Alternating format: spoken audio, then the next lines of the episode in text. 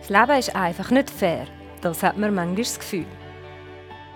Bei der Erika Knopf verändert die Hirnblutung auf einen Schlag alles.